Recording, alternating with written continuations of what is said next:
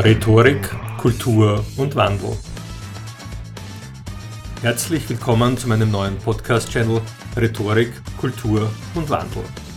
Mein Name ist Thomas Wilhelm Albrecht. Vielen Dank für die Zeit, dass Sie sich genommen haben. Genießen Sie die folgenden Minuten und mit jeder Minute tauchen Sie tiefer und tiefer in die Welt der Rhetorik und des kulturellen Wandels unserer Gesellschaft ein. Das Ergebnis der aktuellen Nationalratswahl 2019 in Österreich zeigt es aus meiner Sicht sehr deutlich. Wahlen werden nicht mehr über Inhalte gewonnen, sondern über Emotionen. Wir Menschen sind emotionsgesteuert. Und wir dürfen es mehr und mehr zugeben. Ich bin ziemlich sicher, dass jeder und jede von uns die Partei gewählt hat, deren Spitzenkandidatin oder Spitzenkandidat am besten bei uns persönlich ankommt. Es ging zwar in allen Diskussionen vor der Wahl um Inhalte, jedoch nur vordergründig. Es wurden Zahlen, Daten, Fakten argumentiert und mögliche Lösungen diskutiert. Hochkomplexe Themen wie der Klimawandel oder die CO2-Steuer wurden versucht zu lösen, das macht jedoch in solchen Gründen aus meiner Sicht sehr wenig Sinn. Es wurden Vorwürfe gemacht, Anschuldigungen erhoben und es wurde oft versucht, auf Kosten der politischen Gegner besser darzustellen. All dies löst beim Publikum Emotionen und Gefühle aus, die die einzelnen Kandidaten unterschiedlich gut dastehen lässt. Somit stellte sich spätestens in der Wahlkabine die Frage, wem trauen wir am besten zu, unser Land in den kommenden fünf Jahren zu führen, und zwar in unserem eigenen persönlichen Sinne. Sebastian Kurz und die neue ÖVP gingen als Sieger aus dieser Wahl hervor. In meinem Buch Die Rhetorik des Sebastian Kurz, was steckt dahinter, das vergangenen August erschienen ist, habe ich ihn und seine Rhetorik eingehend untersucht und zwar im Vergleich zu seinen politischen Mitbewerberinnen und Mitbewerbern. Die wesentlichen Ergebnisse möchte ich Ihnen hier kurz näher bringen und Sie erklären, warum gerade er diese Wahl gewonnen hat. Was unterscheidet Sebastian Kurz nun von seinem politischen Mitbewerb? Die Rhetorik einer Person, also die Art und Weise, wie sie spricht, zeigt auf, wie sie denkt. Sie fragen sich jetzt möglicherweise, warum gerade die Rhetorik? Sind es eben nicht die Inhalte, die eine Person oder eine Partei vertritt, die zählen? Ja, es sind natürlich auch die Inhalte. Was jedoch im Hinblick auf die Wirkung auf das Publikum wirklich zählt, ist, wie diese Inhalte verpackt sind. Denn Inhalte an und für sich haben ja keine Bedeutung, Sie bekommen die Bedeutung, die ihnen Redner und Publikum geben. Und wir geben ihnen immer eine Bedeutung. Und welche? Das hängt von der Verpackung ab, also von der Art und Weise, wie etwas gesagt wird. Die Art und Weise, wie wir Sprache verwenden, verrät unsere Denkmuster. Denkmuster sind nichts anderes als die Art und Weise, wie über bestimmte Fragen des Lebens gedacht wird. Diese Fragen beziehen sich auf das eigene Überleben, auf das Zusammenleben in der Gruppe, auf Machtgebrauch, auf Systeme und Organisationen, auf die Nutzung von Ressourcen, auf Beziehungen zwischen Menschen, auf die eigene Spiritualität und auf die holistische Gesamtheit dieser Welt. Das Gleiche gilt natürlich auch für Politikerinnen und Politiker. Die Art und Weise, wie sie Sprache verwenden, verrät ihre Denkmuster. Bei Sebastian Kurz fällt als erstes auf, dass alle seine Reden einer bestimmten Struktur folgen. Sie haben ein einheitliches Format. Er folgt in seinen Reden in weiten Teilen dem sogenannten Formatsystem, das ich kurz erkläre. Dieses Formatsystem umfasst vier Teile. Den Warum-Teil, den Was-Teil, den Wie-Teil und den Was-Wenn-Teil. Im Warum-Teil wird die Frage beantwortet, warum wir dem Redner nun zuhören sollen. Es werden Begründungen für die Rede gegeben. Der darauf folgende Was-Teil enthält grundlegende Informationen, Zahlen, Daten und Fakten. Es wird vorgestellt, an welchen Strategien und Maßnahmen gedacht werden soll. Dieser Was-Teil beschäftigt sich ausschließlich damit, was zu tun ist und was wichtig ist. Im folgenden Wie-Teil wird erklärt, wie die im Was-Teil erläuterten Informationen, Strategien und Maßnahmen konkret umgesetzt werden sollen. Im anschließenden Was-Wenn-Teil werden die Konsequenzen erforscht und weitere Möglichkeiten überlegt. Es ist der Teil, der die Zuhörerschaft inspirieren soll, noch weiter zu denken und tatsächlich ins Handeln zu kommen. Wenn Sie aufmerksam zugehört haben, werden Sie feststellen, dass im Gegensatz zu Sebastian Kurz in den Reden seiner Mitbewerberinnen und Mitbewerber keine Anwendung dieses Formatsystems zu erkennen ist.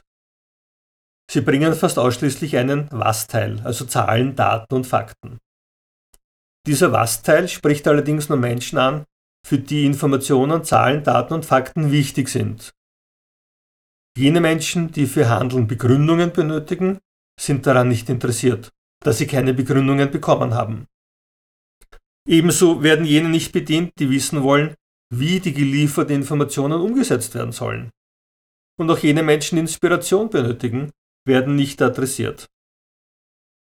Das bedeutet, wenn nur Zahlen, Daten und Fakten geliefert werden, so sind diese nur für einen Bruchteil der Anwesenden, nämlich jene, die an Informationen interessiert sind, von Interesse.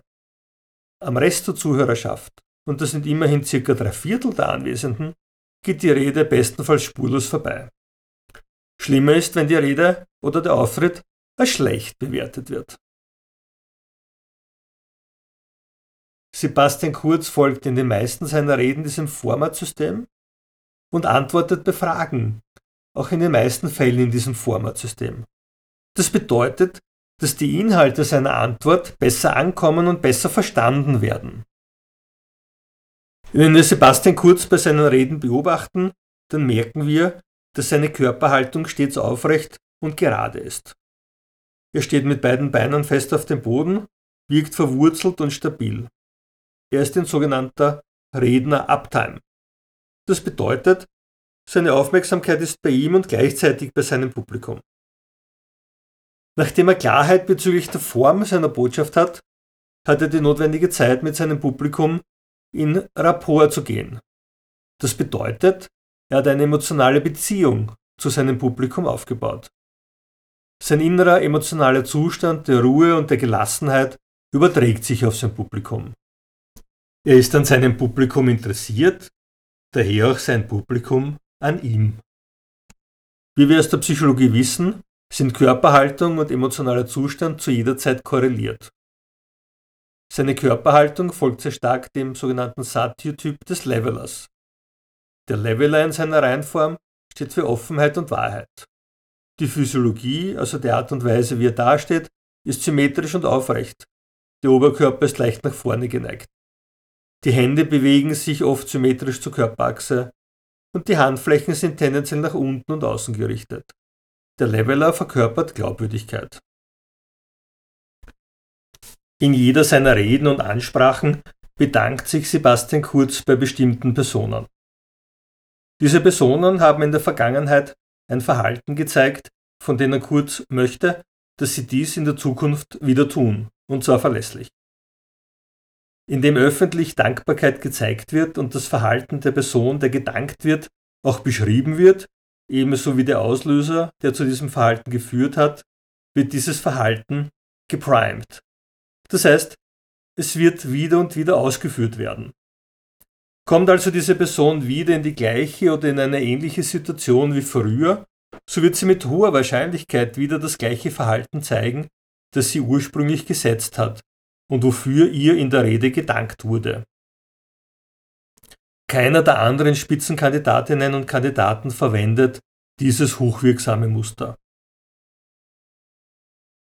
Sebastian Kurz beginnt darüber hinaus jede seiner Reden mit einer positiven Nachricht.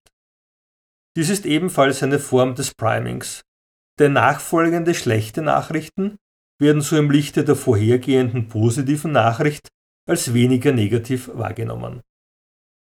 Dies stärkt außerdem die wahrgenommene Kompetenz des Redners. Sebastian Kurz erläutert in seinen Reden klar, welche seine Werte sind. Er erläutert sogar sehr ausführlich, was ihm wichtig ist. Die Erwartungshaltungen, die Menschen in die Erfüllung ihrer eigenen Werte setzen, sind die Triebkräfte ihres menschlichen Handelns.